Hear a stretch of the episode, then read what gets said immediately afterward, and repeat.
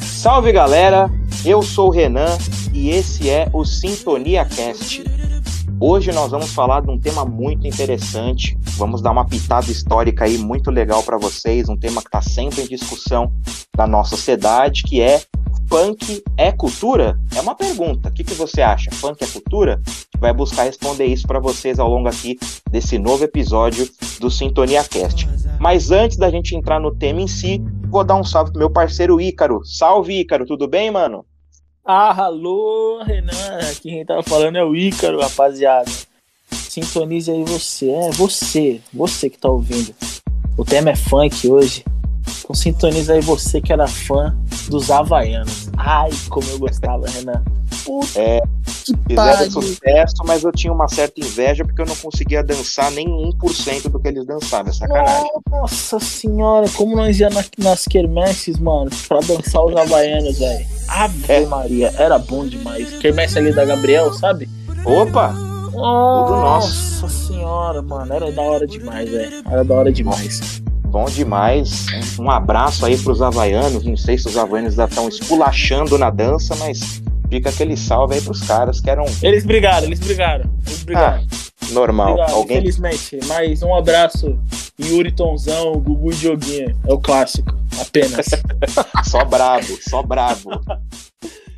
Olha só, esse é o quarteto rei da dança. Yuri Tonzão, Gugu Dioguinho. Quem gosta dos havaianos, faz o coraçãozinho.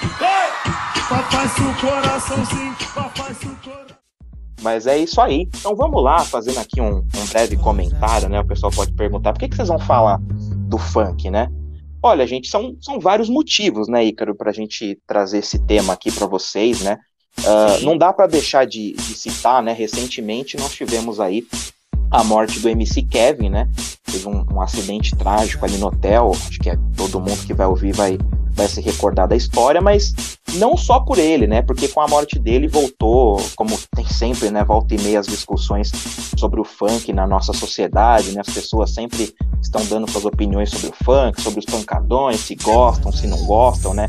E aí vem muito aquela coisa, né? Que tem até a ver com o nosso título. O funk é uma arte, o funk é uma cultura, né? Então, assim, para passar a bola pro, pro Ícaro aqui, então é basicamente para isso que nós trouxemos esse assunto, né? O funk é um assunto que é muito discutido na nossa sociedade, mas às vezes ele é muito mal discutido, né? Principalmente quando ele é permeado pelas questões dos preconceitos, que é o que a gente vai tentar é, diminuir um pouquinho hoje para vocês, né? Então, só para vocês terem uma noçãozinha também, a gente vai falar, né, onde o funk começou, como que ele veio parar no Brasil, como que é o cenário, o mundo do funk, né, o universo do funk, como a gente pode dizer. Então, para você ficar por dentro dessas e outras, é só você acompanhar esse nosso episódio aqui do Sintonia Cast. Ícaro, se você quiser já começar fazendo os trabalhos aí sobre esse tema, fica à vontade, meu velho. Ah, acho que antes de tudo, Renan, é, é muito importante a gente também falar do, do funk em si.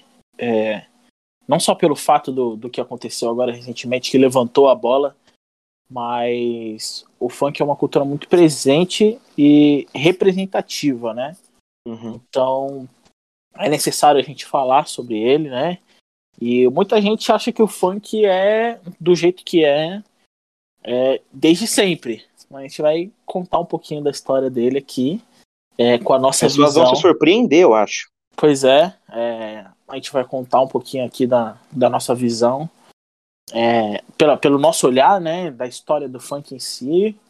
E bora lá, né, Renan, começar a explanar um pouquinho até chegar no, no nosso tema central e falar sobre o funk como uma forma de cultura, né, uma expressão cultural. Com certeza. Posso fazer as honras então? Por favor. Então, tranquilo. Vamos lá, né, pessoal? Começar com aquela, aquele apanhado mais histórico, né? O primeiro ponto aqui que eu e o Ícaro vamos trazer para vocês é o que, que teve movimento, nunca teve mudança, transformações, mudanças aí ao longo da, da sua história, né?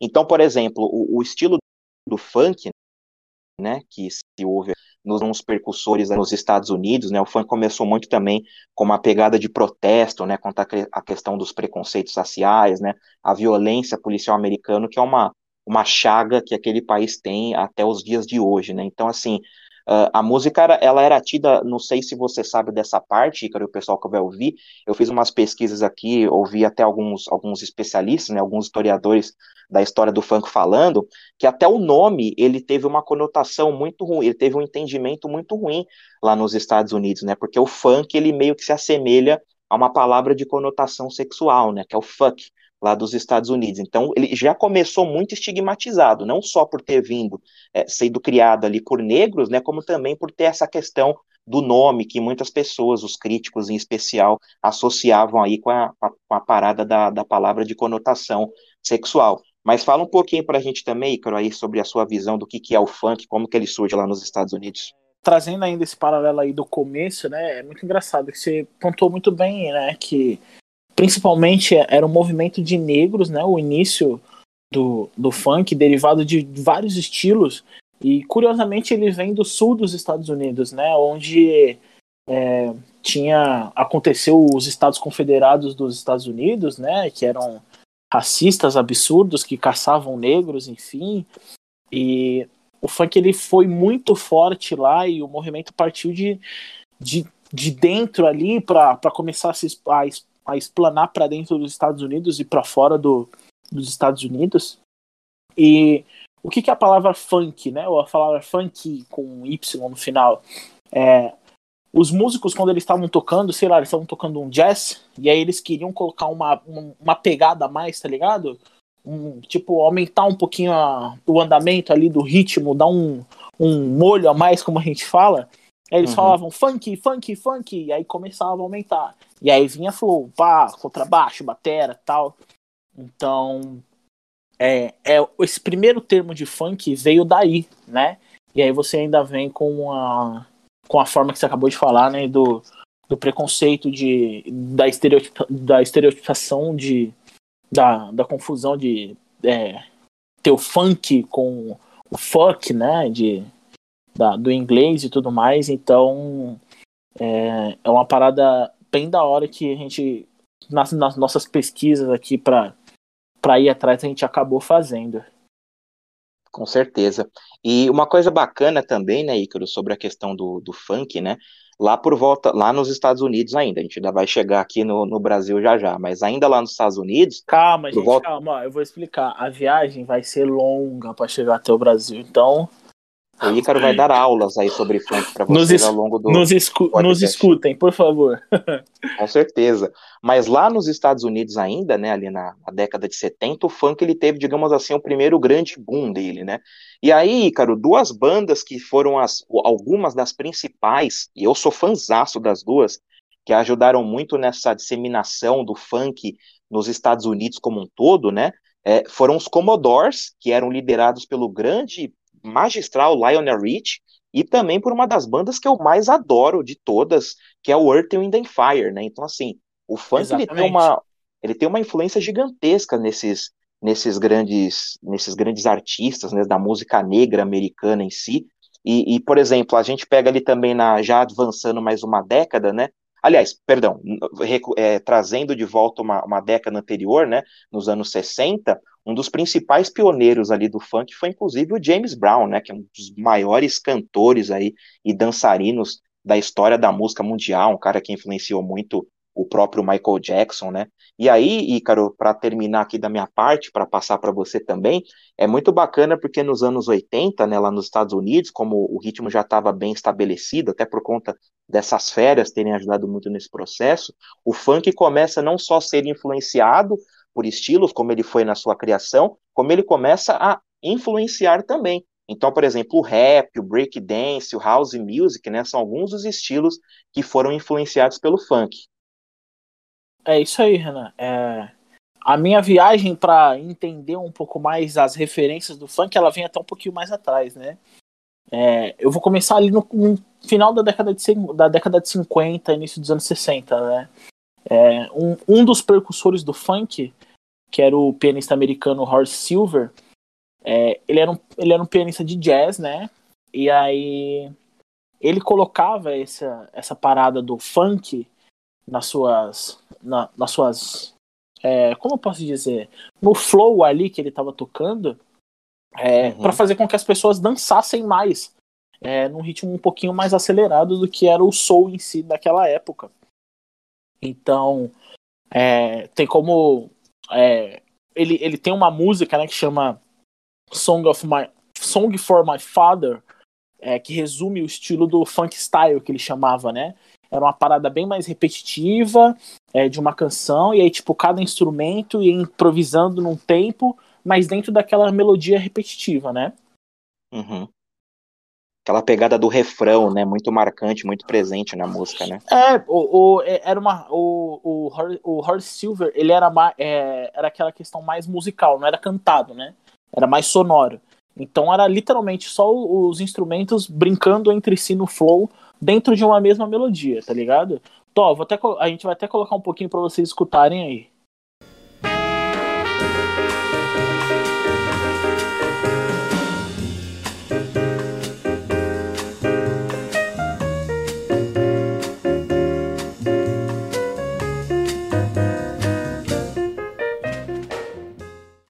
E aí, Renan, o pessoal pôde escutar aí o, o Song for My Father, um pedacinho dele aí. Então, quando a gente parte ali pro- pra década de 60, aí a gente vem com o homem, né? O cara, que é o James Brown, né? É, e é muito engraçado o porquê o James Brown tem tanta essa relevância, né? Ele foi criado no estado da Geórgia, né? Que é um estado que foi muito marcado pela segregação racial, muito, muito, muito. E, e, por, a e por conta da sua família, ele viveu, ele tinha muita referência ali do gospel, do blues. E, e aí ele pegou como referência para ele algumas coisas que o Horace Silver fazia ali da batida do soul. Então, ele começou a criar ali o dele, né? Então, ele começou a fazer a parte dele é, as mesclas dele, então ele começou a aprender a tocar violão, aí ele aprendeu a tocar gaita, começou a cantar. é, E aí, nesse miolo todo, ele começa a criar a carreira dele, e aí ele começa a abrir shows de, tipo, gênios da música, tipo B.B. King, né? E aí, nesse miolo todo, ele uma das ele começa a gravar uma música que a gente conhece, que é, ele grava uma música que a gente conhece muito, que tem já esse- um- uma pegada mais funk do que ele queria, que é a famosa A Feel Good, né? Então, Clássica. é um clássico e aí era o começo desse estilo dele do funk, né? E era muito louco, né? Porque ele é, ele era do estado onde o do, do mesmo estado que Martin Luther King, né? Que o Martin Luther King foi assassinado e, e ele foi muito importante ali na na luta dos direitos civis ali dos Estados Unidos também, quando ele colocava o ritmo dele ali nas suas letras e tudo mais, né? Então, na- nessa mesma época, ele gravou a primeira música que tinha o gênero de funk como nome, que, como nome, que era Papa's Got a Brand New Back. Essa é a primeira música de funk da história, gravada pelo James Brown, o Godfather of Soul.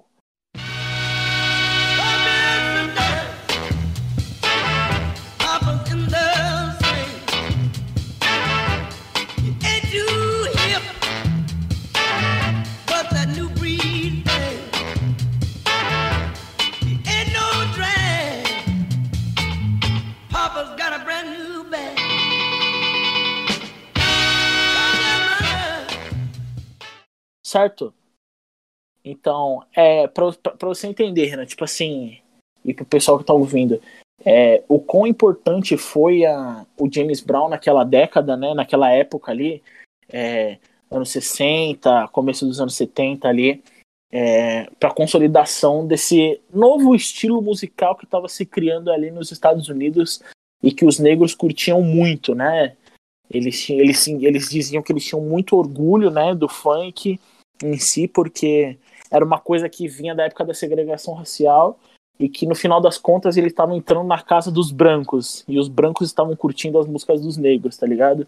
Então era um motivo de muito orgulho para eles o é, esse som que o James Brown trazia junto com, com outros músicos com essa levada do funk, né? Você curte, você curte James Brown? Acho que quem não curte também, pelo amor de Deus, né, gente? Pô, cara, Ser eu curto o preso. James Brown, exatamente. O James Brown é uma das maiores referências aí que eu tenho na música, né? Eu sou um entusiasta de música antiga, viu, Ícaro? Eu gosto muito ali das músicas dos anos 70, dos anos 80, né? Tanto é que eu até maneiro. falei do, dos Commodores, do Earth, Wind and Fire, né? O James Brown, um cara que eu, pô, era fantástico, né? Ele cantava demais. Então, assim, eu, o James Brown, ele é um cara representativo para um monte de coisa, né? Ele é um cara que, que influenciou alguns dos maiores que vieram depois dele, né? E como o Ícaro estava falando aí nessa, nessa questão da, da luta, né? Do, do, do funk como uma, uma, uma forma de, de, de combater ali as injustiças, né? Uma forma de dos negros terem voz ali nos Estados Unidos. Então, como vários outros estilos, né? Que, que tem ali, pelo menos, se não os criadores em si, mas pelo menos alguns dos percussores, né? Até como o próprio rock. Então, os negros tinham muito essa coisa de se comunicar através da música, né, para poder explanar sobre as suas mazelas, sobre os seus sofrimentos, né? O Ícaro colocou aí que o, o próprio Martin Luther King é do mesmo estado que o James Brown, então fizeram lutas importantíssimas aí do, do movimento negro, né? Então, o funk, como vocês podem perceber, uh, ele tem uma origem de, de, de, revolução, né? Ele tem uma origem de representatividade, de luta, né? De, de falar sobre os, sobre os, os, os dificuldades no, no, território americano, que ainda hoje é, mas era até mais acentuado, principalmente na, na década de 50, 60, né, que foi quando deu esse boom do, dos Panteras Negras, quando começou as marchas do Martin Luther King, enfim, então, como o Ícaro falou, é, é muito importante essa participação do James Brown e como que o funk ele acaba sendo muito rico. Mas pode continuar aí na sua explicação, Ícaro. Ah, é isso aí, é muito foda. E aí, a gente vem puxando um pouquinho já pra década de 70, né? Que na década de 70 é, a tecnologia ela começa a evoluir. Né? Então, o que, que a tecnologia traz? Ela traz o vinil. Ela traz aparelhos mais potentes. E o que, que isso cria? Isso criam as, os primeiros DJs dos Estados Unidos, né? E o que, que esses DJs começam a fazer? Eles começam a experimentar essa batida funk, né, que se popularizou muito com James Brown, com músicas eletrônicas, com rock em si, que o Renan trouxe como referência lá atrás. É... Então eles começam a misturar diversas dessas melodias, tipo, na, tipo nas discotecas. Eles iam tocar e aí eles misturavam um rock, e aí eles misturavam uma, uma, uma batida eletrônica. E como você mesmo, como você mesmo disse, é, o funk em si, ele também foi uma grande referência para grandes nomes. E um deles é o Michael Jackson, que é o rei do pop. É, para quem não sabe, o, o, Michael Jackson também tem uma música de funk na levada americana, né? Que é o Don't Stop Till You Get Enough, né? Aquela just stop. Pelo amor de Deus. Olha aí, mais, olha né? aí, cantor. Não canto é mais. Isso, escuta, escuta um pedacinho aí, escuta um pedacinho aí.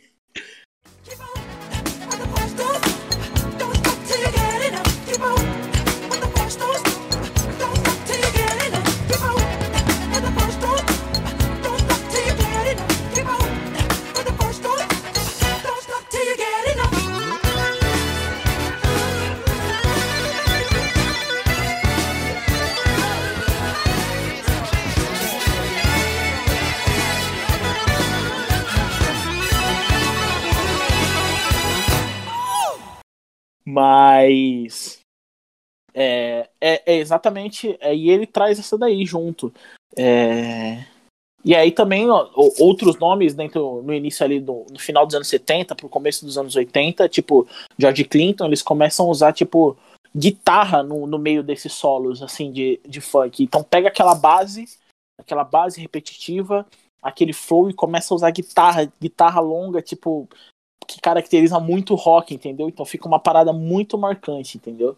É, é muito louco a gente, come, a gente começar a ver o quão, o quão funk tá enraizado desde muito, muito tempo atrás, né, Renan?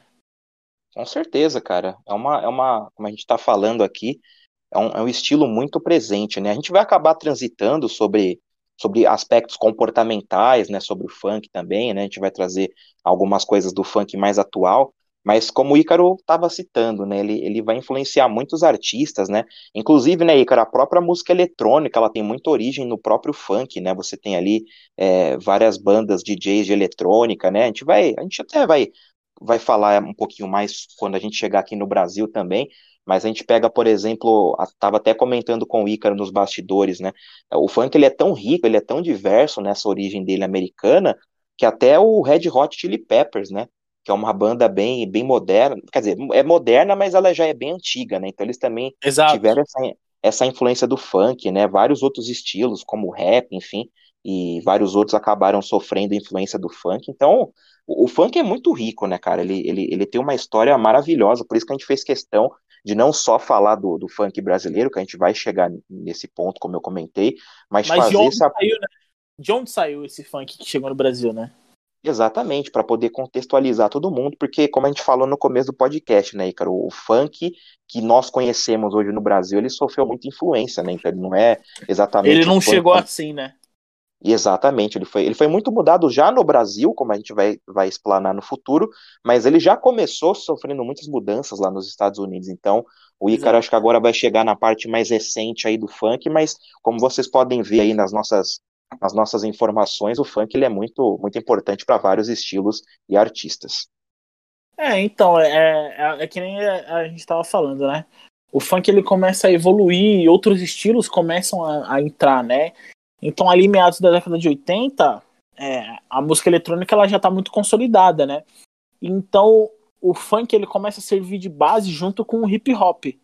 Então, é, é uma vertente que ela veio ali do, do sul de Miami, ali, de Nova York, principalmente do, do, do público negro ali, dos afrodescendentes ali dos Estados Unidos. E a batida agora, tipo, era só programar, porque agora tinha DJ, né, pra tocar. Deixava ali o sample pronto e, o, e, a- e os rappers iam improvisando em cima daquele beat, né? É, e isso era muito praticado por um movimento que teve nos Estados Unidos, que era o Miami Bass, né? Que começou a trazer um pouco do que a gente começa a ver aqui nos anos 2000 no Brasil, que é aquelas coreografias mais erotizadas, né? Então tem aquele contexto meio cubano da rumba, né? Então Exatamente. já no, Mais no- sexy, né? uma coisa mais sensual, né? Então pro final dos anos 80 já começa a ser isso daí. Exato. E, e como o Ícaro estava falando aí dessa influência do funk também no, no rap, né, Ícaro? Não é à toa que até hoje em dia a gente vê tanto os rappers quanto os funkeiros colocando o MC, né? Então, ah, o, o rap ele, ele tem muito, ele bebe muito dessa cultura do funk. E transitam do- entre si, né? E transitam entre si, né? Exatamente, essa coisa aí da, da improvisação ali, né, da a batida de fundo com as improvisações, né, os versozinhos ali fazendo as, as, as, as combinações, né, sonoras, então é, é bem bacana. E você tem mais alguma coisa aí para falar, Ícaro, dessa, dessa origem do funk americano antes dele chegar no Brasil? Ah, vambora, Renan. Ainda tem um pouquinho ali do de como o funk começava a se mesclar ali no- na década de 90, ali início do século 21, né? Ali nos anos 2000 nos Estados Unidos, que era uma mescla muito do, do hip hop e do rap, né? Então, essa base toda que o rap e o hip hop tem, é, alguns grupos americanos, tipo o Living Color, é, usavam a batida de funk pra criar tipo um rock mais dançante, tá ligado? Fora daquele bate-cabeça que ficou muito, muito famoso na década de 80 e 90, né? Então. E aí, os grupos de música eletrônica dentro dos anos 90 também incor- incorporavam muito funk é, para acentuar mais o ritmo junto com, com os flows que eles colocavam dentro das músicas, né? Então, é até uma vertente que se criou por lá, que é o famoso electrofunk, né? E o, o boogie, o boogie e o go-go, tá ligado? Então, são vertentes ali que se criaram através da mescla do funk com, com, com a eletrônica e uma evolução ali do que foi a mescla do, do, do rap com o rock entre si. E assim que foi consolidando o funk deles lá. E aí, Renan, agora eu quero saber de você. A nossa viagem da, de como tudo isso começou e como que virou, a gente já entendeu. Agora conta pra mim, como que esse negócio começa a chegar aqui no Brasil, mano? Perfeito. Então, depois desse apanhado histórico aí das origens do funk, né? Entrando já agora no nosso território aqui no Brasil, falar um pouquinho do funk aqui no, no nosso país, né? Uh, o Ícaro chegou a falar aí dos anos 80, dos anos 90, eu vou voltar um pouquinho, né? Que é onde o funk começa aqui no Brasil, né? Principalmente da origem ali do, do que estava se tocando e se criando de funk em Miami, né, na costa leste dos Estados Unidos. E o funk ele chega aqui, Ícaro e pessoal, por volta dos anos 70, né? E ele chega principalmente no Rio de Janeiro, né? Que era o, o, o local onde tinha os, os grandes bailes, né? Os grandes encontros do pessoal dançar, então já tínhamos ali conceitos como o próprio samba já sendo muito bem disseminado, e o, o, o, estado do Rio de Janeiro, ele é um dos primeiros aí, o primeiro, na verdade, pelo menos a popularizar o funk, né, que ainda já tinha, ainda tinha muita influência do que o, os americanos tinham criado, e, Ícaro, sabe quais alguns dos nomes que foram muito importantes para o funk aqui no Brasil, nos anos 70? Ah, Olha, eu posso arriscar um, eu acho. Ou mais que isso, talvez não. Pode falar. Fala o primeiro aí. Ah, eu acho que pelo estilo mais americanizado ali, Tim Maia, né? Perfeito. Tim Maia, grande Tim Maia, um dos maiores cantores aqui da história do nosso país. Ele foi um dos primeiros a, a trazer bebê dessa, dessa fonte, né? Do funk americano. E um outro cara, dentre outros, né? A gente está citando aqui só alguns, porque até para não ser mais injusto do que citar vários outros, esquecer tantos outros, também é o Tony Tornado, cara. Então, Nossa, o... gênio, gênio Tony Tornado. Nessa vida, nessa vida, nada se leva, nada se leva. Não sei por que você tem tanto orgulho assim. Você sempre, você sempre me despreza. Me despreza. Sei que sou negro, mas ninguém vai rir de mim. Muito importante. Junto com o Tim Maia, ele foi ali é, um dos principais percussores do funk aqui no Brasil, né? Então, e é aquelas é, músicas. E até falar. engraçado, né, Renan, que o, o Tony Tornado ele tem muito esse estilo é, dos anos 70, né? Do soul meio James Brown, ali, do, do jeito de, de se tocar, do jeito que se dançava, né? Nossa, que referência. Muito, muito, Exatamente. muito bacana muito swing na música do Tony Tornado, né? Os passinhos, as coreografias ali também que são muito marcantes do, do funk, né? E daí, inclusive, que vem os passinhos ali do, dos, dos, dos baile charme, né? Que tinha no, que tem ainda no Rio de Janeiro, mas tinha mais força no, no final dos 90, começo dos anos 2000.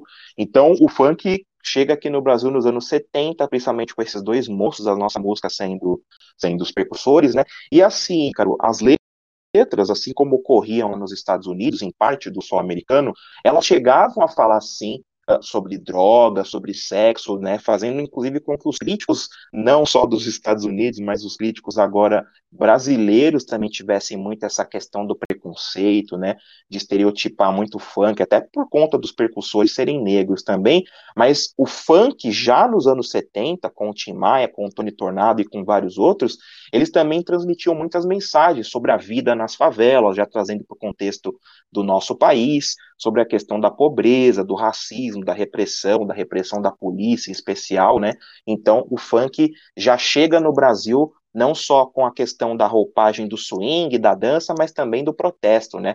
De trazer as mensagens para as pessoas. E você tem alguma coisinha aí para falar para a gente para incrementar essa chegada do funk aqui no Brasil, cara?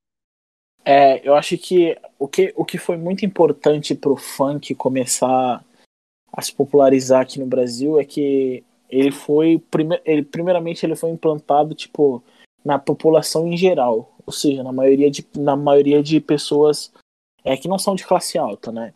Então é, é muito é muito bom é, colocar o ponto ali do de um radialista, né, que foi o cara que começou a promover os bailes funks quando chegaram aqui, que era o Big Boy. E aí ele, ele promoveu os bailes da pesada no Canecão lá no Rio de Janeiro, né? Muito e bom. ali, é, o Canecão é uma churrascaria, para quem não, não conhece, né? Então, ali tocava tudo. Então, tocava rock, tocava soul, é, tocava é, e reunia a rapaziada toda jovem ali do Rio de Janeiro e começou a tocar o funk, né? Só que os bares precisaram sair do Canecão, né? Então o Big Boy começou a transitar. Então começou a chegar lá na Zona Sul, né? Que era a parte mais elitizada do Rio de Janeiro em si. E aí tinha baile da Zona Sul até na Zona Norte lá do, do, do, do Rio de Janeiro. É, e é muito importante frisar é, que esses bailes, tipo assim, é, eram muito ligados àquela referência daquele movimento Miami Bass, né? Que a gente citou, que era ali do do- dos anos 80, então essa, essa base também veio junto pro Brasil. E aí ficou conhecido como baile funk. Então, é, ele ficou conhecido como baile funk, embora não tivesse muita relação com o funk ainda que nós escutamos, né? O funk que a gente quer ainda, aquele batidão, né? Ainda não tinha a, a característica naquela época ali, final dos anos 80, né? Mas aí quando chega para os anos 90, as coisas começam a dar uma mudadinha, né? A era do BPM, né, cara? Exatamente. E aí quando a gente parte para os anos 90, é que o funk ele começa a tomar a cara do que é o nosso funk que a gente escuta até hoje no Brasa. Com É, certeza. e muito disso se dá, Renan, porque é, por conta do aumento da, da violência e da repressão do- dos policiais dentro das favelas no Rio de Janeiro. Então, nesse meio, começam a se criar os MCs, né? Que lá nos Estados Unidos era o pessoal que fazia o flow em cima da base, é, cantando. E aqui no, aqui no Brasil não foi diferente. E o que, que eles começavam a fazer a partir disso? Eles começavam a, a cantar a realidade da a realidade do povo que, que saía da favela e que te, e recebia essa repressão. Então, nesse, no, no- nos anos 90 surgem tipo é, funks que a gente escuta até hoje, tipo rap das armas, virou busca de filme do Tropa de Elite, é, rap do Silva, né? É, eu só quero. Viraram só- cultura pop, né? Exatamente, eu só quero é ser feliz. Então, tipo assim, quem não conhece essas músicas, pelo amor de Deus, né? É cringe, como diriam os jovens hoje em dia, né? É, Então, tem, essa, tem essa polêmica agora dos cringes nas redes sociais. exatamente, é cringe, como diriam os jovens. Então, é muito importante ter é, essa popularização. E aí começa a, aquela, aquela pegada do, das batidas, né? Então, começou a se ter uma, uma batida mais fixa e essa, e essa base em cima é, com, a, com a rapaziada fazendo flow e cantando as letras, né, Renan? Solta o rap, DJ. Era só mais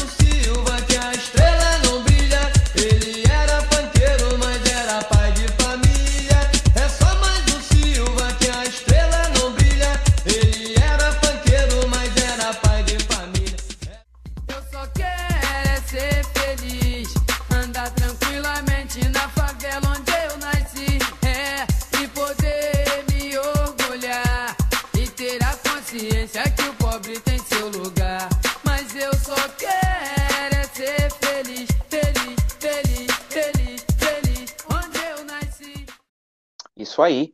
E pro pessoal que tá ouvindo, né, o, o funk que nós escutamos hoje em dia, aquele que é mais popular no país, né, acho que junto com o sertanejo aí é o que mais movimenta dinheiro, mais movimenta fãs, né, ah, ele começa ali principalmente no final dos anos 90, né, então você pega desde os anos 80, né, Ícaro, o DJ Malboro, que é um patrimônio aí da, da música brasileira, né, um baita- Exatamente. Um baita do DJ. Então, o DJ Malboro já estava ali até antes desse funk mais moderno, como nós conhecemos nos 80. Só E aí, trazendo final- um asterisco, DJ Malboro é o primeiro, é o primeiro que traz, que grava um CD exclusivamente de funk no Brasil. Então, a representatividade do DJ Malboro no Brasil pro funk é gigantesca. Exatamente. E aí chega ali também nos anos 90, né, no final dos 90, com o próprio DJ Malboro, o funk mais moderno, como a gente está acostumado a ouvir hoje em dia, né, ele começa a surgir, e também ali, principalmente, quando ele dá o boom gigantesco para virar essa, esse, esse, esse colosso na música brasileira, né, que movimenta muita grana, muita gente que gosta, é ali no começo dos anos 2000. Então, com certeza, o Ícaro estava aí falando das músicas que, que todo mundo ah, já ouviu. Acho que todo mundo já ouviu também do Furacão 2000, né, Ícaro? Que foi ali um, um movimento que lá no Rio de Janeiro, principalmente, com gravações de DVD, uma coisa mais profissionalizada, né, com, com filmagem e tal, documentários foram feitos. Então, o funk no final dos anos 90 e começo de 2000, somente lá no Rio de Janeiro, é, ele, ele começa a desencadear um pouco do funk que a gente escuta hoje em dia, né, cara? Olha, Renan, eu comecei falando, dedicando esse episódio pra quem era fã dos Havaianas. E se você não era fã dos Havaianos e nunca teve um DVD da Furacão 2000, você foi fã dos Havaianos errado, tá? Só pra te avisar. É, esse movimento do funk era muito, foi muito importante também da Furacão 2000. E o começo do século do século 21, né, início dos anos 2000 ali, é, foi quando a gente começa a ter cada vez mais o que a gente vê no, que, no, no nosso funk hoje, ou seja, é, umas letras mais sensuais, né, mais erotizadas e tal. E é o grande boom de, gran, de grandes de grandes marcos, tipo Tati Quebra Barraco, é, MC Bola de Fogo, Bonde do Tigrão. Então, tipo assim, é o que eu, tá é o que ficando eu, velho, hein, cara? Cara, nem, nem, nem me conta isso.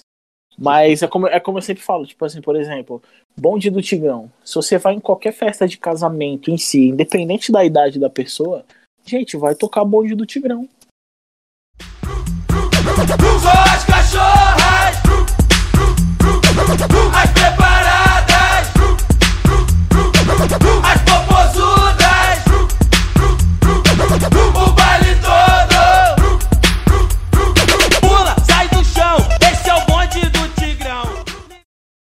Porque as coreografias eram marcantes, eram, era uma coisa muito legal para a época, era um movimento social muito grande. Então, é, era muito maneiro isso, Renan. Era muito maneiro da, das pessoas se relacionarem ali e tal, com o funk no, no começo dos anos 2000 ali e tal. Até começar a tá, Então, a base disso é, é ali o funk que a gente começa a escutar, ele começa a meio que se, moldar para chegar ali, a- ali nesse início do- dos anos 2000, né? Então é muito bacana esse movimento que o, o funk carioca trouxe como consolidação do Brasil inteiro, né? Sim. E as próprias mulheres também começaram a ganhar muito protagonismo, né, Ícaro? Se, se eu não estiver falando besteira, é, eu acho que essas as mulheres frutas, né, que bombaram pra caramba ali no, no funk carioca, elas são ali desse começo dos anos 2000 com a Furacão 2000, né? É, é, é, come- é final dos anos 2000, quase entrando para 2010, alguma coisa assim, né? Que tem aquele boom de mulher fruta e tudo mais, mas muito se dá também por conta da Furacão 2000 ali, Romulo Costa, Priscila Nossetti e tal. É, todo mundo ali junto nesse bonde. Exatamente, começou a bombar muito aqui no, no nosso país, né? Como eu falei, o Ícaro também citou, os DVDs, as gravações começaram a ser muito presentes. Ah, eu lembro que eu era, eu, era um- eu era jovem ali no começo dos anos 2000, né? Eu sou do meio dos anos 90, mas eu lembro exatamente das coreografias, dos nomes, né? A Tati Quebra Barraca é uma aí que o Ícaro falou que é clássica, né? Que é, é muito famosa. Furacão 2000 fez muito sucesso, Dia Malboro tocava muito. Então, o, o funk, ele começa, como vocês percebem, ganhar a forma mais brasileira, digamos assim, né? Então, Exato, vê. acho que, acho que a gente também devia dar uma menção rosa que a gente não podia deixar passar também. Então, tipo assim, é, Gaiola das Popozudas era dessa época também. Mr. Catra, MC Sapão, os dois que já faleceram, infelizmente.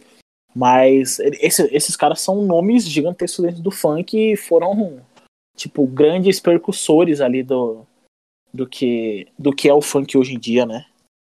com certeza, são todos nomes aí que, mesmo que você não goste do estilo do funk, você com certeza já ouviu alguma música. O que eu já escutei, Exatamente. o que eu já escutei desse, dessa galera em festa de aniversário não tá escrito, pô.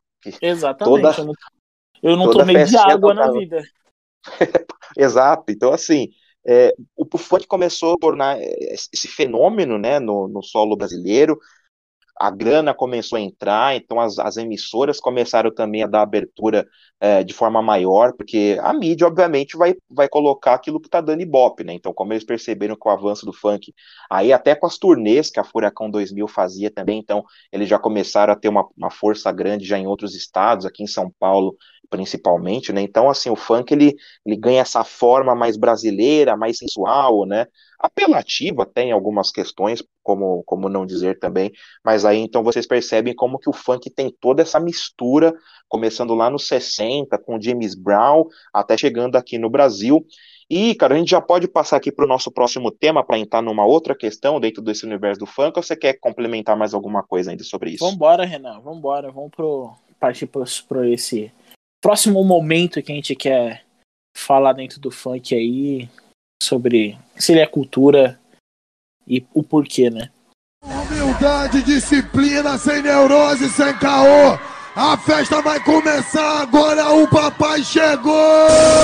O papai chegou, o, o papai chegou, o papai chegou, o, o papai chegou. Perfeito. Então eu vou começar aqui fazendo a, a, a introduçãozinha dessa parte, né? A gente vai entrar num tópico agora, uh, uma pegada mais cultural da coisa, digamos assim, uh, que aí também acaba resvalando naquela coisa, né, Icaro, das pessoas de ah, mas eu não gosto do funk, eu não acho legal, acho que o funk é muito apelativo, é isso, aquilo, outro. E a gente decidiu falar assim, o funk ele pode ser considerado uma cultura ou um tipo de arte, né? Então, é, até Ícaro, antes de passar para você, eu fiz aqui a minha introduçãozinha, né, do que, que a gente pode entender como cultura e como arte, e sempre lembrando para as pessoas, né, uh, esses, esses dois termos, tanto cultura quanto arte, eles são muito complexos, né? Eles são muito completos, são muito amplos, então, obviamente, você pode preferir um, um significado do que outro, talvez o Ícaro traga alguma coisa diferente do que eu programei para vocês, mas assim, o que, que a gente pode entender, primeiramente, como cultura, né? Então, a cultura, ela pode ser entendida como uma soma de conhecimentos, né? De comportamentos, de crenças, tradições, de um determinado povo, né? Então, isso daí é cultura. Todo esse caldo de tradições que uma determinada população de um determinado local, cidade, país, enfim, tem, isso pode ser considerado uma cultura, né? E dentro desse caldo todo aí da, da cultura, isso também vai incluir outros aspectos, como a própria música, como a questão das roupas, a, a questão da linguagem, da comunicação. Então, por que, que eu, eu, trouxe também essa parada das roupas, né? Trazendo como uma questão da cultura? Porque o funk, né, Ícaro, ele já ultrapassou o limite somente da música, né? Ele não é só uma música, ele também é um estilo de vida, digamos assim. Então, para quem mora em quebrada, para quem mora em periferia, bairro pobre e tal, você percebe que as meninas e os meninos, eles têm é, expressões muito típicas do, da cultura do funk, né? Então, os caras vêm com aquela questão dos cortes de cabelo, as meninas usam determinado estilo de roupa. Então, isso tudo pode ser entendido como uma questão cultural da coisa, né? Então, é, sendo assim, o funk brasileiro, como o próprio americano, ele é, é, uma cultura, né? Pois ele ultrapassou já há muito tempo essa barreira da música, que chega até o, o modo como os adeptos, né, os fãs ali do funk acabam se comunicando, né? Usando gírias, uh, estilos de, de, de, escrever algumas abreviações da, dentro do universo do funk. Então, Ícaro, se você quiser já, já entrar nessa discussão, fica à vontade também sobre se o funk é cultura ou um tipo de arte. Cara, é, primeiro eu vou entrar no, no âmbito federal, né? Que o funk ele é uma, manif uma manifestação de cultura popular por lei. E o número da lei é uhum. 4124/08, né? Que reconhece o funk como uma manifestação popular digna do cuidado e da proteção do poder público, né?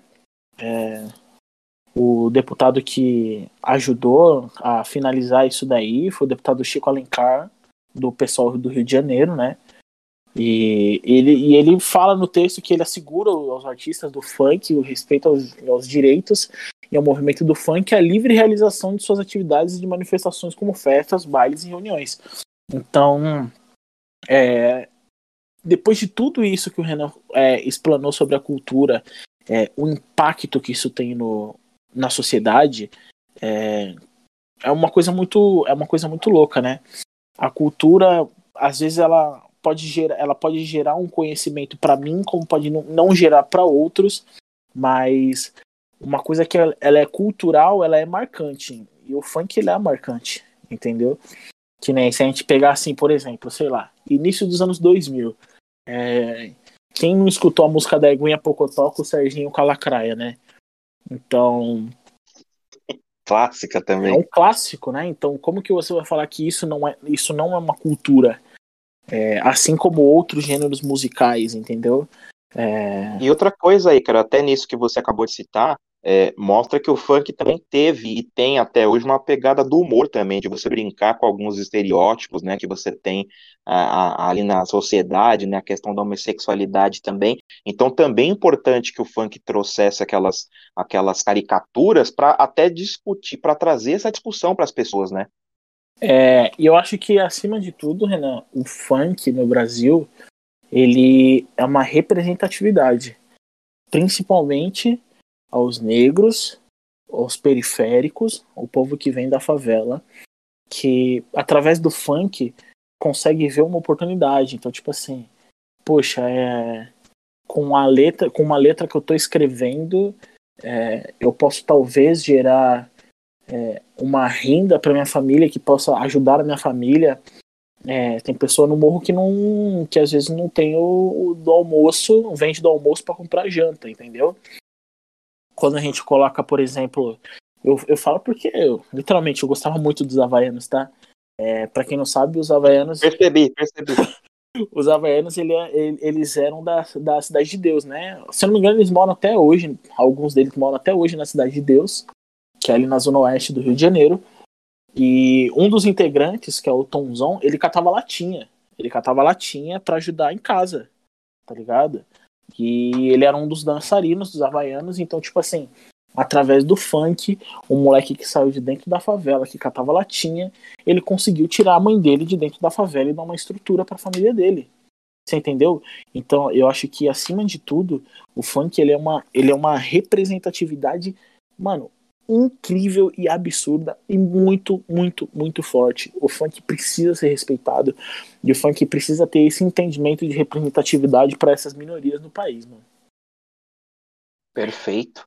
E uma última coisa de minha parte aqui, Caro, eu falei na primeira primeiro trecho, né, Aham. ah, desse tópico sobre a questão da cultura, eu vou trazer aqui para as pessoas um- uma reflexãozinha sobre a arte, né, que o, o funk também se enquadra como um tipo de arte, que isso casa perfeitamente com o que o Ícaro falou e falou muito bem, com muita propriedade agora nessa, nessa última fala dele.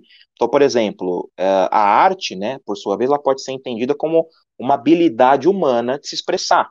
Então, o artista, ele pega ali algum tipo de habilidade que ele tem, alguma inquietação que ele tem ali na sociedade, com a vida dele, e utiliza dessa habilidade para agir, né, para movimentar, para criar alguma coisa, para se expressar, para passar uma mensagem para as pessoas. E o que que o funk faz? Exatamente isso. Os artistas, eles pegam os MCs, enfim, os produtores de musicais tal, eles pegam ali das suas habilidades com som, com a voz, com a dança, para poder se expressar para as pessoas, né, para incentivar outras pessoas. Então, como quantos moleques de favela não começou a dançar por conta dos havaianos? Quantas minas de quebrada não começou a querer cantar por contratar de quebra-barraco, entendeu? Então, o Ícaro até citou esse aspecto econômico, que a gente vai, vai citar com um pouquinho mais de detalhe mais para frente no podcast, mas então, o funk, ele, ele é muito mais do que só uma música, né?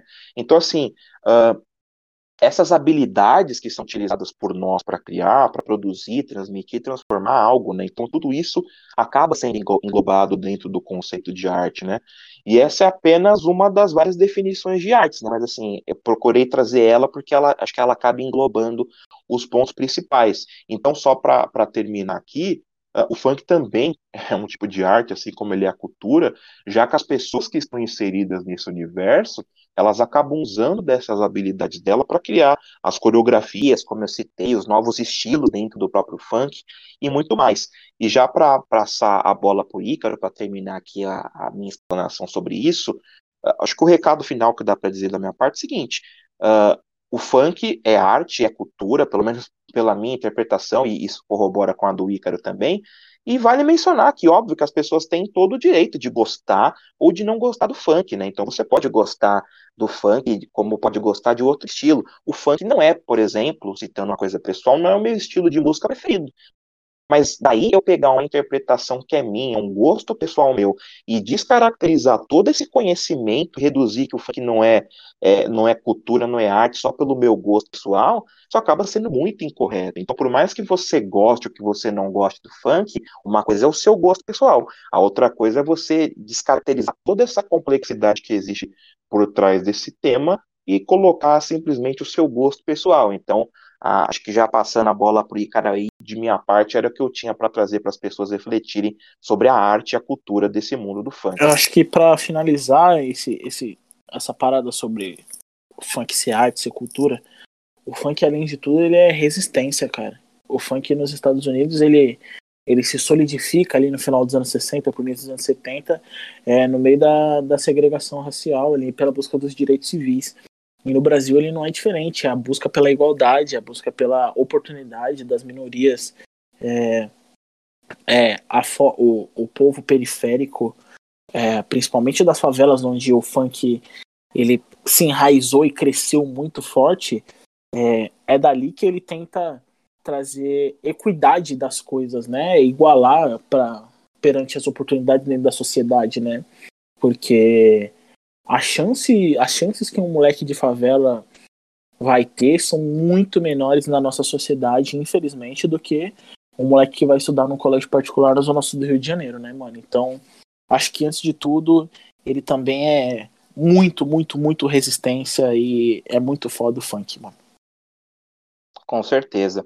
Então, vamos, pra, vamos passar aqui para o próximo tópico, né, dessa nossa conversa aqui sobre o funk, o papo tá bem interessante.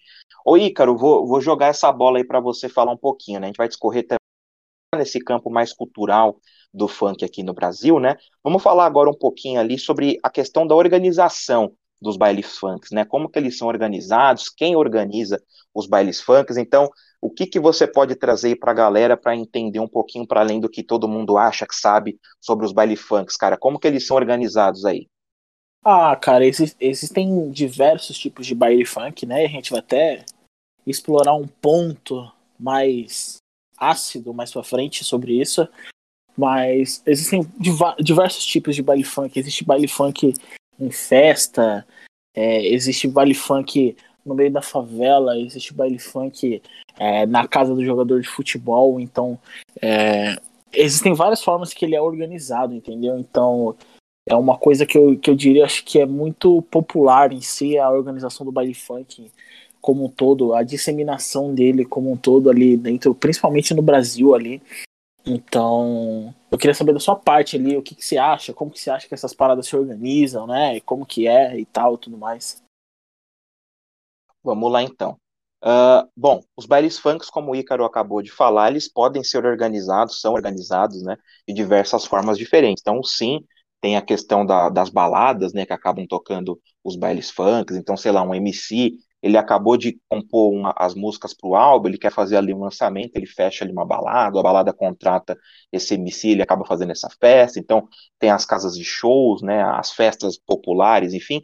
Mas, assim, uh, outras formas que o baile funk são organizados, primeiro tem a questão dos moradores, né, das regiões principalmente periféricas. Uh, os bailes funks, todo mundo sabe, eles se concentram mais nas zonas mais periféricas das cidades, né? O Ícaro e eu somos daqui de São Paulo, não é tão distante do que tem no próprio Rio de Janeiro, né? A comunidade se organiza, uh, querem fazer uma festa para alguém ali que é muito representativo do bairro, a molecada tem, a gente vai entrar nisso também, mas já, já trazendo nesse comentário, não tem tanta grana para poder se deslocar para outros locais que são mais afastados, né, dos, dos grandes centros, enfim. Então a própria população, para ter um lazer para a rapaziada que mora ali na, na região, acaba organizando. Os próprios artistas, como eu falei, então sempre tem ali um produtor, um cara que é um DJ, o próprio MC que é de favela tal, então ele quer trazer ali a arte dele para a rapaziada, para todo mundo, e também tem a própria questão, né, que é, é, o ponto mais ácido aí do que o Icaro acabou trazendo, que também é uma realidade, né, a gente não tem como não trazer aqui na discussão, que é a questão do tráfico, né, a questão do crime organizado, que também está inserido dentro desse mundo da favela e também acaba organizando uh, esses bailes funks, né, e nesse ponto específico do, do, do, crime organizado, quando ele, ele traz essa, essa realização desses eventos nas favelas, nas ruas, né, geralmente onde eles ocorrem, eu acho importante a gente trazer um ponto aqui de reflexão, que é que começam aqueles preconceitos, né? Ah, então o baile funk é organizado para o bandido do bairro tal, então, por óbvio, todo mundo que acaba frequentando ali o funk é bandido, o funk é uma coisa de bandido. E sim, existem uh, as pessoas do tráfico, do crime organizado que organizam o baile funk, mas como eu disse, isso é muito reducionismo para você dizer que apenas essas pessoas organizam os bailes, os bailes funk eles são organizados das diversas formas possíveis, e, e, essa frase não poderia ser mais preconceituosa e mais errada, né? Porque, obviamente, todo mundo sabe que a imensa maioria, a maioria esmagadora das pessoas que moram nas favelas são pessoas que não cometem nenhum tipo de crime ao longo da sua vida, né? São pessoas trabalhadoras, que dão duro, que acordam cedo. Então, a gente usar de um preconceito para estereotipar, estereotipar todo mundo ali, né? Estigmatizar todo mundo, dizer que é simplesmente uma coisa de bandido, isso aí tá, tá muito errado, é muito senso comum, né? Não poderia estar tá mais errado. Então, assim, a gente tem sempre que tomar muito cuidado para sim jogar luz acerca dessa, dessa questão negativa que existe dentro do baile funk, com a parte da organização dele, mas nunca cair nesse senso comum, nessa coisa de alienação, de pegar uma parte e tomar como um todo. Então, acho que essa aí é um, é um ponto interessante que eu teria para trazer aqui para você, Ícaro, e para o pessoal sobre a organização dos bailes funks. É, principalmente nesse ponto que você trouxe da, do senso comum, né, da ligação com, com o tráfico de drogas e tal, crime organizado, é, é a mesma coisa que a questão da estereotipação, né? Tipo, ah, o baile funk foi, foi feito por, é, foi organizado por um traficante, então todo mundo que tá ali é bandido, né? A mesma coisa que se, eu, se um traficante fizesse um show de rock fizesse, fosse o dono do Lola Palusa. Então todo mundo que foi pro Lola Palusa é bandido porque quem organizou foi o traficante. É, a grosso modo, exemplificando, né? Então é fugir desse senso comum, né? E Renan, eu queria trazer para você uma discussão também, é, o funk como forma de lazer para essa população periférica. Eu queria saber o que, que você Boa. tem para falar disso daí. É, é um ponto muito discutido, principalmente a gente vê aqui em São Paulo, né? Aparece muito nos noticiários, né? Sobre isso, sobre os programas policialescos, né? Exatamente, a gente vê bastante sobre isso. Eu queria saber sobre você, mano. É, como que o funk ele aparece como lazer para esse pro pessoal da periferia ali das comunidades? Bom, muito muito bacana esse esse trecho, né? Também a gente acaba colocando o dedo na ferida e e trazendo pelo menos é a nossa para bairros de centros, né, com as empresas, com as grandes casas de shows, os espaços de lazer, de cultura, parques, barzinhos, enfim, eles ficam concentrados nas zonas mais centrais da cidade, né? Os bairros, como a gente costuma dizer, os bairros nobres, né? Os bairros de classe média. Então, pensa bem, para a pessoa que está ouvindo e tem uma visão negativa sobre a questão do baile funk, que acha que é só bagunça, né? Que é só putaria, enfim. Uh, você é um moleque de 18 anos, de 19 anos, está ali com seus amigos da escola, da faculdade, do trabalho, e você ganha pouco, então você está desempregado, a sua família não tem condições financeiras de, de arcar para grandes, é, grandes valores, destinar grandes valores para você. Como é que um cara vai sair lá do fundo da Zona Leste, que é longe pra caramba, de um grande centro aqui, para vir para uma balada na Vila Madalena, por exemplo? É viável para esse cara todo esse tempo que ele vai destinar para o trajeto até essa balada, o gasto que ele vai ter. Então, o funk, ele justamente organizado, né, pelo motivo principal dele ser organizado nas quebradas, é justamente para ele ser um lazer, para ele ser um ponto de encontro, para ser um ponto de confraternização entre as pessoas. Então, ali, você está no baile funk, tem a menininha que você gosta, tem um rapaz que você quer dar um beijo, tem a vizinha que você conhece, tem a galera que gosta de dançar, tem o pessoal que gosta de tocar, enfim. Então, o funk ele acaba sendo para o pobre, né, um ponto de encontro para que as pessoas tenham, enfim, algum local para poder sair daquela rotina do trabalho, muitas vezes o trabalho braçal, desgastante, de sofrimento. Então, é, é muito, é muito é muito fútil a gente achar que ah, mas é coisa de bandido, mas tem lugar melhor para ir. A gente não pode esquecer que a gente vive no Brasil. O Brasil é um país pobre. Exatamente. A grande parte da, da, população. Então, assim, as pessoas não vão ter o dinheiro para ir numa puta de uma balada no Itaim, sabe? Na, na, é que vamos ser sinceros, vamos ser sinceros. É chato pra caralho esses lugares. Meu Deus do céu. Como é chato. Tem muita, tem muita coisa ruim mesmo. Então, assim, só para terminar da minha parte, Alô, já falei pra caramba sobre. sobre... para terminar da minha parte sobre isso, então, assim, gente, a gente vive no Brasil, cara. Não dá pra gente achar que todo mundo tem grana pra ir numa balada top no centro de São Paulo. O cara tem que pegar metrô, o cara tem que pegar busão, o cara não tem grana, então às vezes o cara sabe que ali ele sofre preconceito, ficou com trauma de voltar para um grande local. Então, assim, o funk ele é organizado para ser esse espaço de, de, de, de, encontro das pessoas, né? Para as pessoas brincarem, tirarem o lazer dela. Então, fiquei até curioso para saber o que, que o Ícaro tem para nos trazer sobre esses pontos específicos, mas acho que para as pessoas que estão ouvindo, o recado é esse. Cuidado na hora de usar alguns termos, sabe? É, é, muito mais complexo do que achar que você não gosta, ninguém devia gostar, ou é coisa de bandido. Cuidado com o racismo que você tem, né? Ah, é coisa de preto, preto não presta, então o funk não presta. Então, assim, gente, não esqueça, não esqueçam que vocês estão num país chamado Brasil, que a maior parte da população é pobre e que a rapaziada que mora na quebrada não tem grana para ir para baladinha. Talvez você que tem um pouco mais de condições financeiras, e que bom, consegue frequentar. Então, vai que é sua aí, Caro. Apesar de você estar indo pra um lugar chato, a gente entende, viu, parça? Não tem problema não. é, eu acho que é, eu não tenho nem. Eu só tenho que é, confirmar tudo isso que o Renan falou. É, porque o baile funk em si, ele é, ele é, um, ele é como dar um ponto de dar um ponto de luz para aquela rapaziada que parece que tá sem luz, sabe? Tipo, poxa, o cara que. Vamos supor. O, o, exatamente o moleque de 17, 18 anos que tá ali, que ele não tem um. Vou, vou, vou até puxar para baixo, assim, sabe, Renan? Vou puxar um moleque de 16 anos, tá? Um moleque de 16 Perfeito. anos que ele não teve. Ele não tem um trampo. É, a mãe ou o pai dele não tem a condição de dar um dinheiro para ele para falar assim, ó. Vai naquela, vai naquele, vai naquele rolezinho matinê, né? Tipo, ah, vai lá domingo pra naquela casa, naquela casa de show lá com seus amiguinhos. Porque eles estão numa condição ruim, infelizmente. E quando aparece o baile funk, o moleque ele fala assim: "Pô, aquele MC que eu escuto, eu gosto do estilo, eu gosto do estilo dele.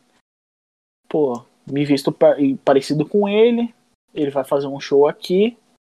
Pô, eu vou encostar de graça para curtir um som com a minha rapaziada. Meu Exatamente. Deus do céu. Então, tipo assim, o funk. Ver a menina que eu gosto, ver o cara que eu gosto, poder dançar, né? Exatamente. É, é, é a socialização daquela pessoa da, da periferia, infelizmente. Tipo, é a, a única forma, infelizmente, como, como, como eu tô falando, entendeu?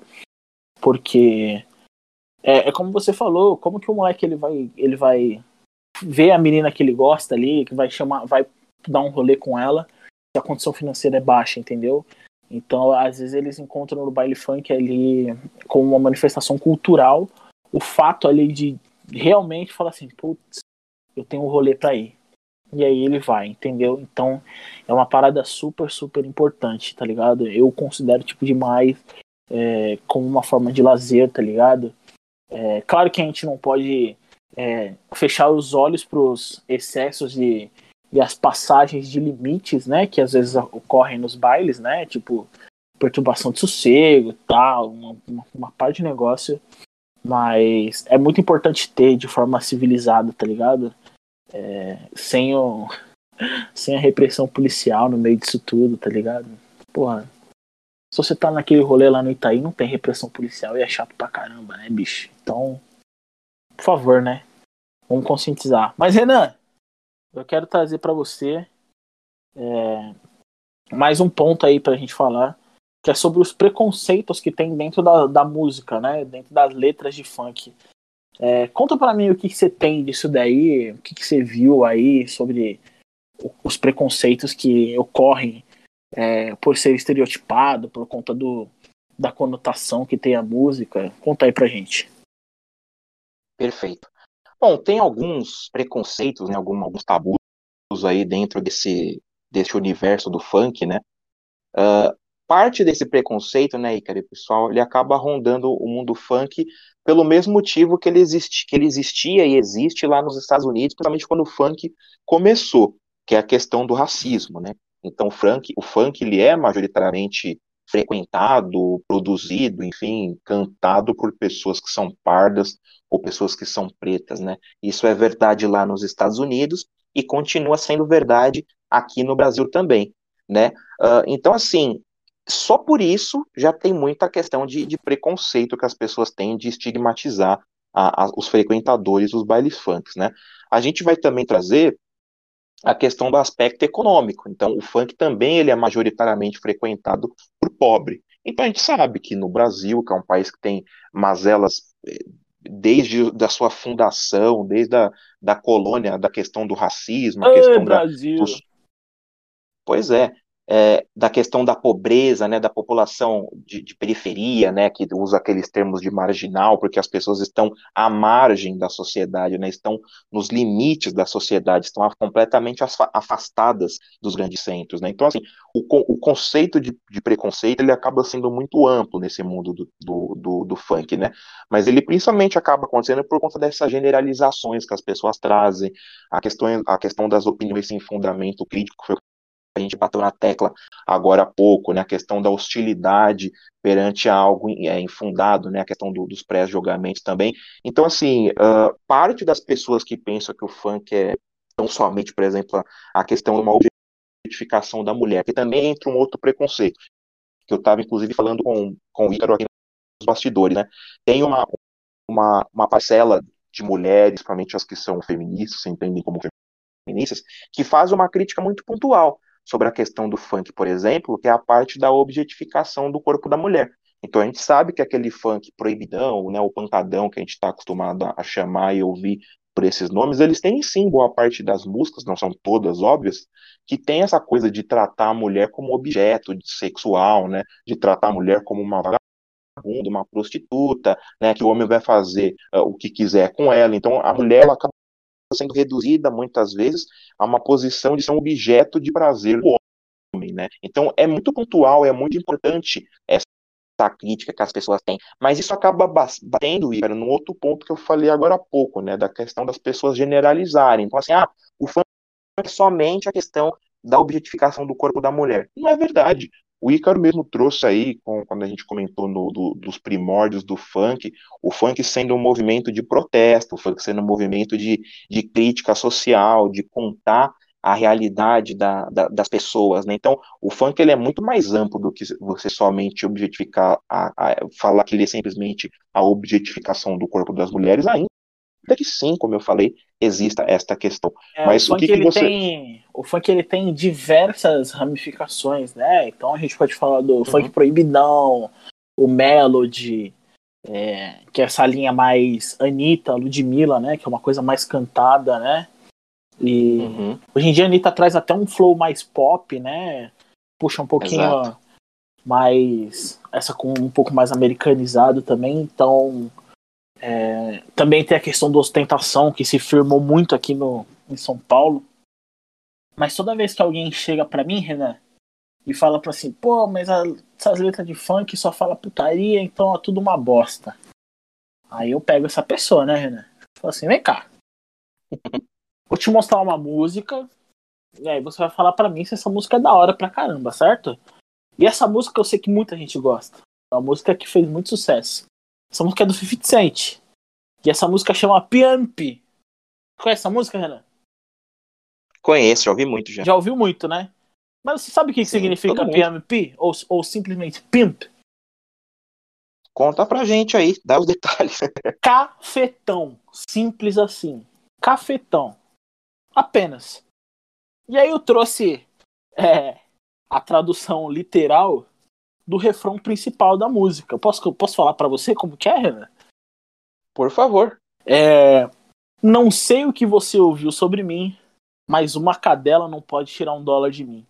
Sem Cadillac, sem permanentes, você não pode ver que eu sou um filho da puta cafetão.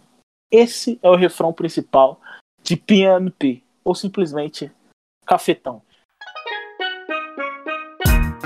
I don't know what you heard about me. But a bitch can't get a dollar out of me. No Cadillac, no perms, you can't see. Then I'm a motherfucking B.I.M.B. Mas você aí, você aí, preconceituoso, que adora estereotipar as coisas, porque é um ritmo que vem de dentro da favela, um ritmo que é resistente pra caralho, fala que é uma bosta. Mas paga pau pra rapper americano chamando mulher de puta, tá ligado? Então, tipo assim, mas você tá lá cantando música do 50 Cent. Mas você não tá nem entendendo o que tá acontecendo. Mas lá presta. As, o funk daqui não presta.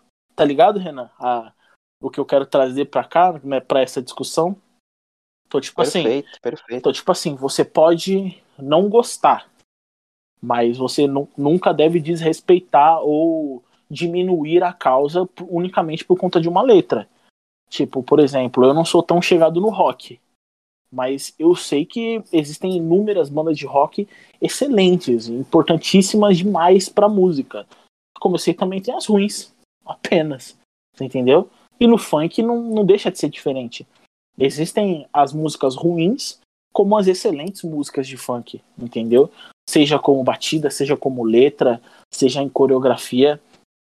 É, o importante disso é essa essa junção. Eu costumo sempre falar que não existe não existe gênero ruim, entendeu? Tipo assim, ah, o rock é ruim, ah, o samba é ruim, ah, MPB é ruim, ah, o funk é ruim. Não, existe música boa e música ruim, independente do gênero, tá ligado?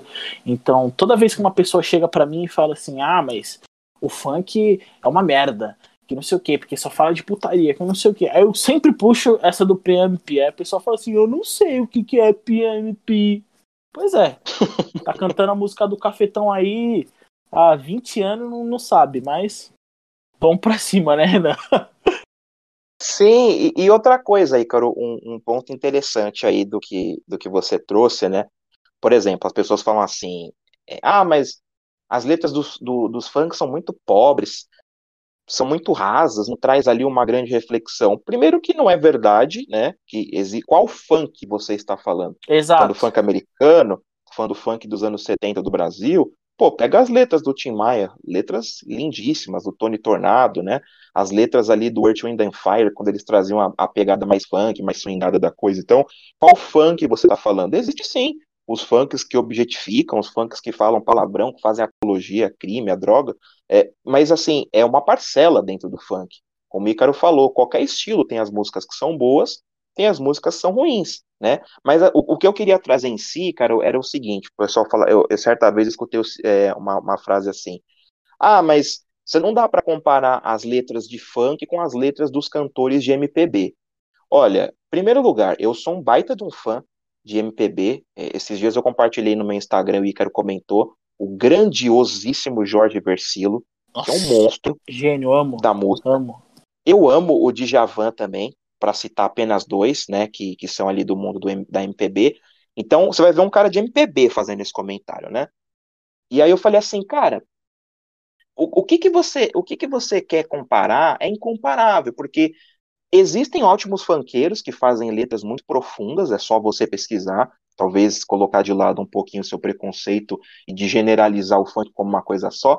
Mas pensa bem, Ícaro, um cara que é da, da classe média, como muitos cantores de MPB eram. Você pega, por exemplo, um Chico Buarque, que sempre foi um cara que teve grana. Você pega ali o Caetano Veloso, que é um cara que é um, um, intelectual, que sempre leu muito. Cara, são caras que tiveram acesso à cultura, tiveram acesso a boas escolas, tiveram tempo para poder praticar, tanto tocando, compondo e cantando, e aí você compara com um moleque de favela que não tem escola pública de qualidade, o cara está acostumado a viver ali no mundo da violência. Então, assim, só estou dando um exemplo de, de coisas que são, que são presentes dentro desses dois mundos. Você realmente acha justo você fazer essa comparação? Você acha que o, o, o Chico Buarque lê os mesmos livros que o cara da escola pública, do lado da quebrada do, da Zona Leste de São Paulo, ou lá na quebrada do Rio de Janeiro? Então, assim, já, já tem um ponto de partida muito diferente dois caras. Então é óbvio que uma pessoa que tem mais acesso à cultura, ela tende, né, porque também não vai ser uma verdade absoluta, mas ela tende a ter uma, uma profundidade um pouco maior nas artes que elas propõem a fazer, porque ela tem mais referências.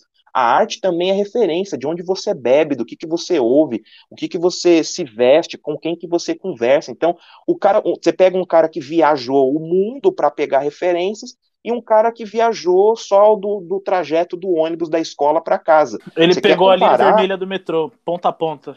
É complicado. Exatamente. Você quer, você quer comparar as referências, as possibilidades que um cara teve com o outro. Então, assim, primeiro que a gente tem que identificar qual que é o funk, nós temos que entender que existem muitos funks com, muito, com, com muita letra ruim, muita letra porcaria, como também tem muito funk com muita letra bacana. Então, fica até uma comparação injusta. Então, essa questão do, do preconceito contra o funk, ela está muito enraizada. E o preconceito, ele é uma forma, para além de opressão, ele é uma forma de ignorância. Então, você não pesquisa pesquisa, você não se dá o trabalho de estudar sobre o tema, e aí o que você gosta, você acha que o mundo é você. É o, é o que eu brinco, né? Chamando do eucentrismo, né? O mundo gira ao seu redor. Eu gosto, então é bom. Se eu não gosto, é uma, é uma porcaria. Exato, exato, Exatamente. E bo bom eram as letras do 50 Cent, né?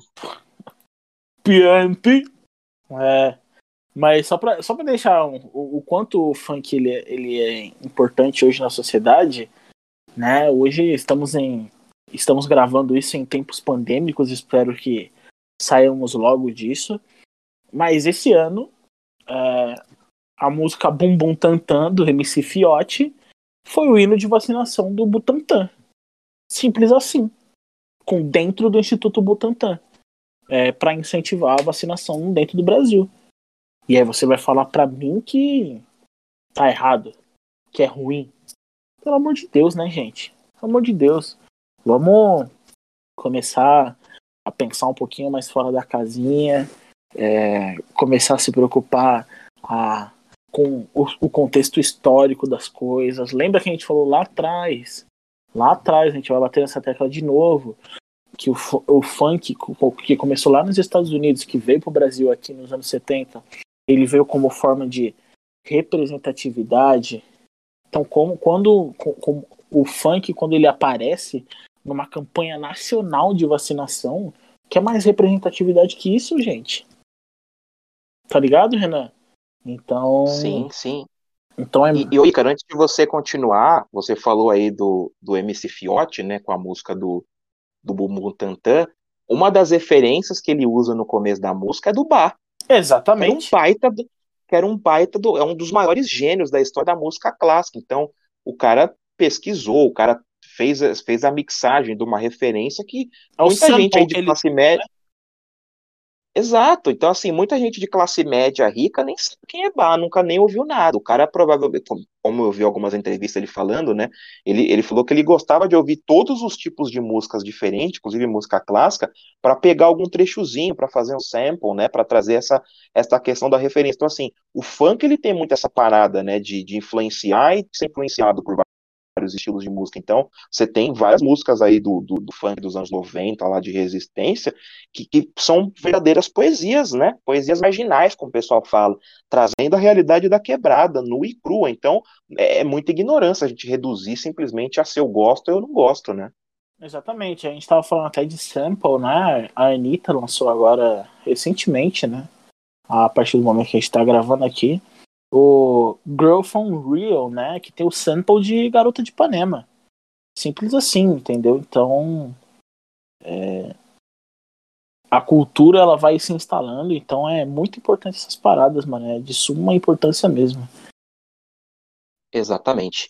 E indo agora para a nossa parte final aí, vamos falar aí do, do último tema, né? Que a gente acabou transitando por ele ao longo do nosso podcast, mas também dá para a gente finalizar aqui com ele, Ícaro, que eu já vou passar a bola para você, que é a questão do, do funk como uma forma de, de ascensão econômica, né? Que o funk está muito ligado com a questão da favela, da comunidade, da- das pessoas que são pobres. Então, qual que é a sua visão sobre essa questão do, do funk sendo esse essa, essa balança, né, sendo esse, esse degrau para que as pessoas ascendam economicamente.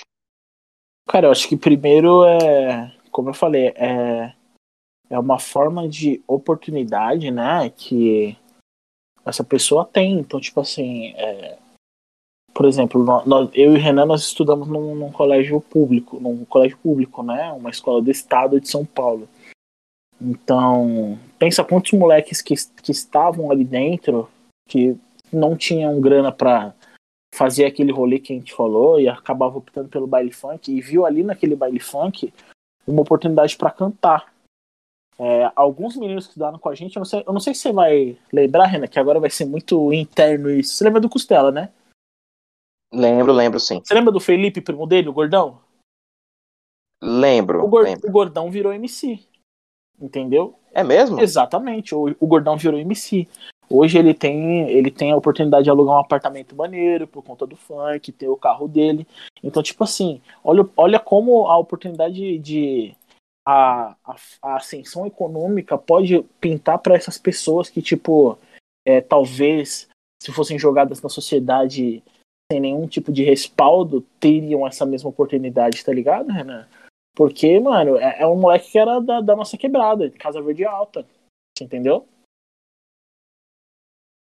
Não, exatamente. É, como, como o Ícaro estava falando, o, o funk ele vai para além do, do preconceito, ele é uma forma de ascensão social, né? Então, por exemplo, a, a forma mais básica ali da economia, que é o que o pessoal chama de economia local. Então, pensa bem, o cara que vende a bebida, o cara que vende ali, sei lá, um tênis ali na, na no bairro, né, que o pessoal gosta de usar para ir no baile, o cara tá vendendo. O cara que trabalha ali na, na que, que, mora ali na favela, que mexe com som, o cara contrata ele para fazer ali o baile ali na, numa festa, por exemplo, tanto na rua quanto numa balada, numa casa de shows, enfim. Então é mais um cara que está sendo contratado.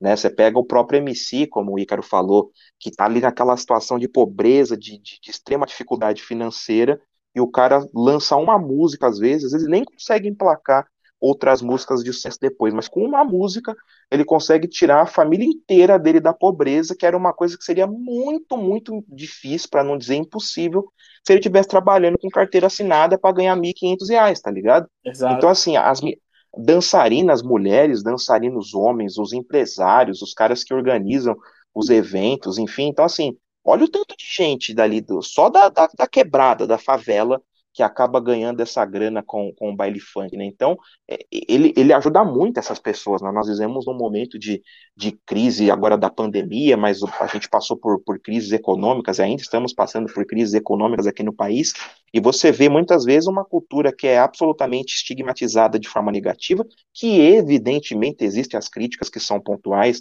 e que são pertinentes, mas você reduzir todo esse, esse leque de possibilidades que o funk vai acabar trazendo para as pessoas que moram na favela é, é, muito reducionismo. Então, o funk ele, ele funciona muito para essas pessoas como uma forma de você viajar para um lugar legal que você só olhava nos filmes, né?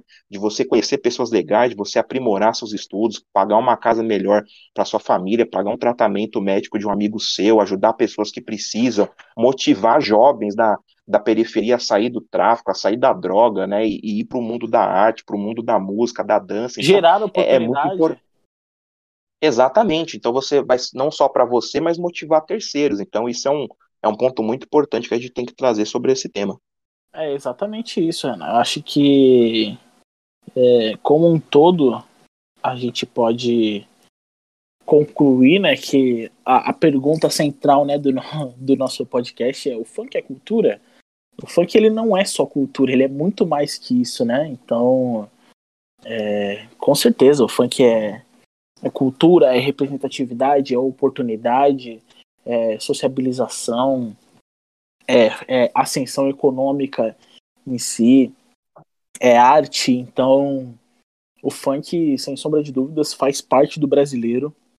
É um patrimônio cultural do, do brasileiro, é uma manifestação cultural brasileira. Então, é muito importante isso. Acho que é muito, muito maneiro o funk, Renan.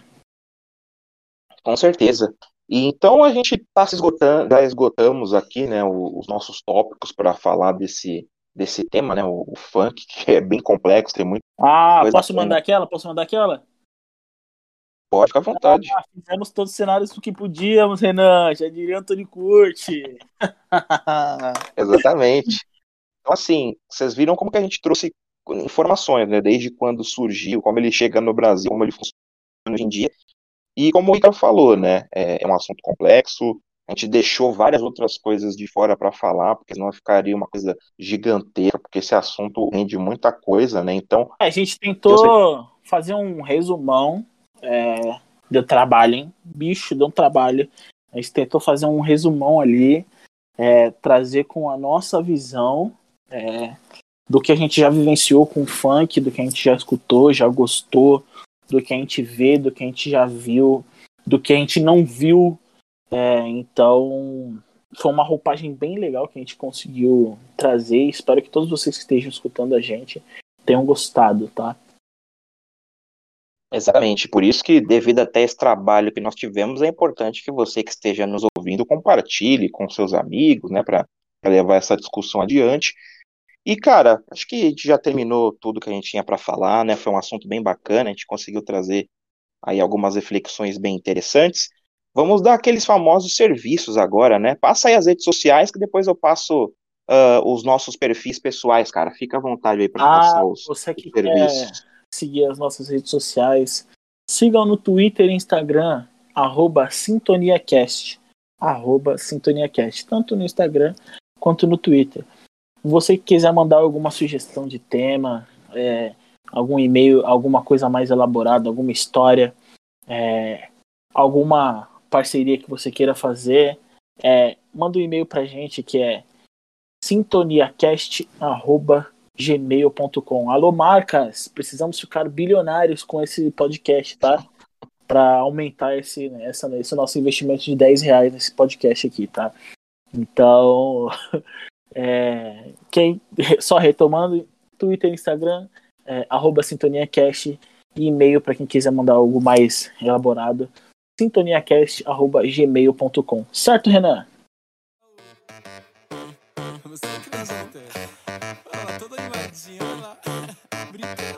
Tá louco. Exatamente. Então, lembrando que o podcast ele fica gravado, né, e está disponibilizado em todas as plataformas de áudio. Então, você tem no On Anchor, demand. Exatamente, aquele momento do inglês, né, que a gente não pode deixar de, de falar. Então tem no Anchor, tem no Spotify, em breve a gente vai colocar no YouTube também, no Deezer, Google Podcasts, enfim, tá em todas as plataformas, as redes sociais. O Ícaro falou, então fique à vontade ali para curtir, compartilhar, para gente trocar uma ideia.